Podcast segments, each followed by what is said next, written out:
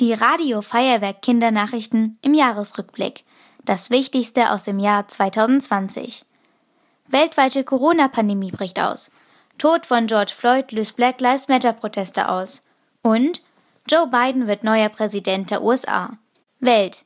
Letztes Jahr ist die weltweite Corona-Pandemie ausgebrochen. Am 27. Januar wurde der erste Corona-Fall in Deutschland entdeckt. In China hatte es bereits 2019 die ersten Corona-Fälle gegeben. Menschen, die sich mit dem Coronavirus, auch SARS-CoV-2 genannt, anstecken, haben oft Husten und Fieber. Viele bekommen auch schlecht Luft. Es gibt auch einige Menschen, die nichts mehr schmecken und riechen können.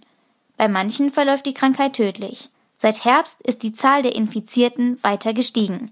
Es wird mit Hochdruck an einem Impfstoff gegen das Virus geforscht. Erste Länder wie Großbritannien haben auch schon mit den ersten Impfungen begonnen. Welt.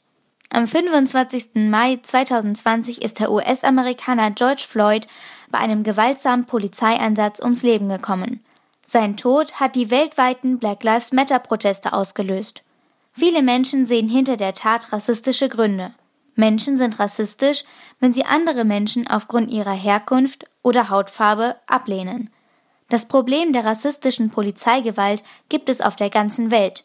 Dagegen demonstrieren die Anhängerinnen der Black Lives Matter Proteste bis heute. Washington DC. Im November wurde Joe Biden zum neuen Präsidenten der USA gewählt. Er hat sich gegen den amtierenden Präsidenten Donald Trump durchgesetzt.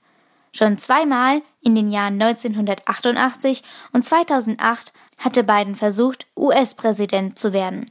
Jetzt hat er es geschafft. Mit Kamala Harris ist außerdem die erste schwarze Frau Vizepräsidentin der USA geworden. Sie ist also Bidens Vertretung. Donald Trump behauptet, dass Joe Biden ihn betrogen und die Wahl manipuliert habe. Bis jetzt konnten Wahlbehörden aber keinen Wahlbetrug feststellen. Am 20. Januar wird Joe Biden offiziell das Amt des Präsidenten übernehmen. Die gute Nachricht. In Venedig hat sich die Wasserqualität in den Kanälen verbessert. Als noch viele Touristen nach Venedig gekommen sind, war das Wasser trüb und dreckig. Das lag hauptsächlich an den Booten, die normalerweise durch die Kanäle fahren. Weil 2020 so wenig Menschen nach Venedig reisen konnten, sind dort auch weniger Boote gefahren. Deshalb ist das Wasser im März kristallklar gewesen. Sogar kleine Fischwärme sind durch die Kanäle geschwommen.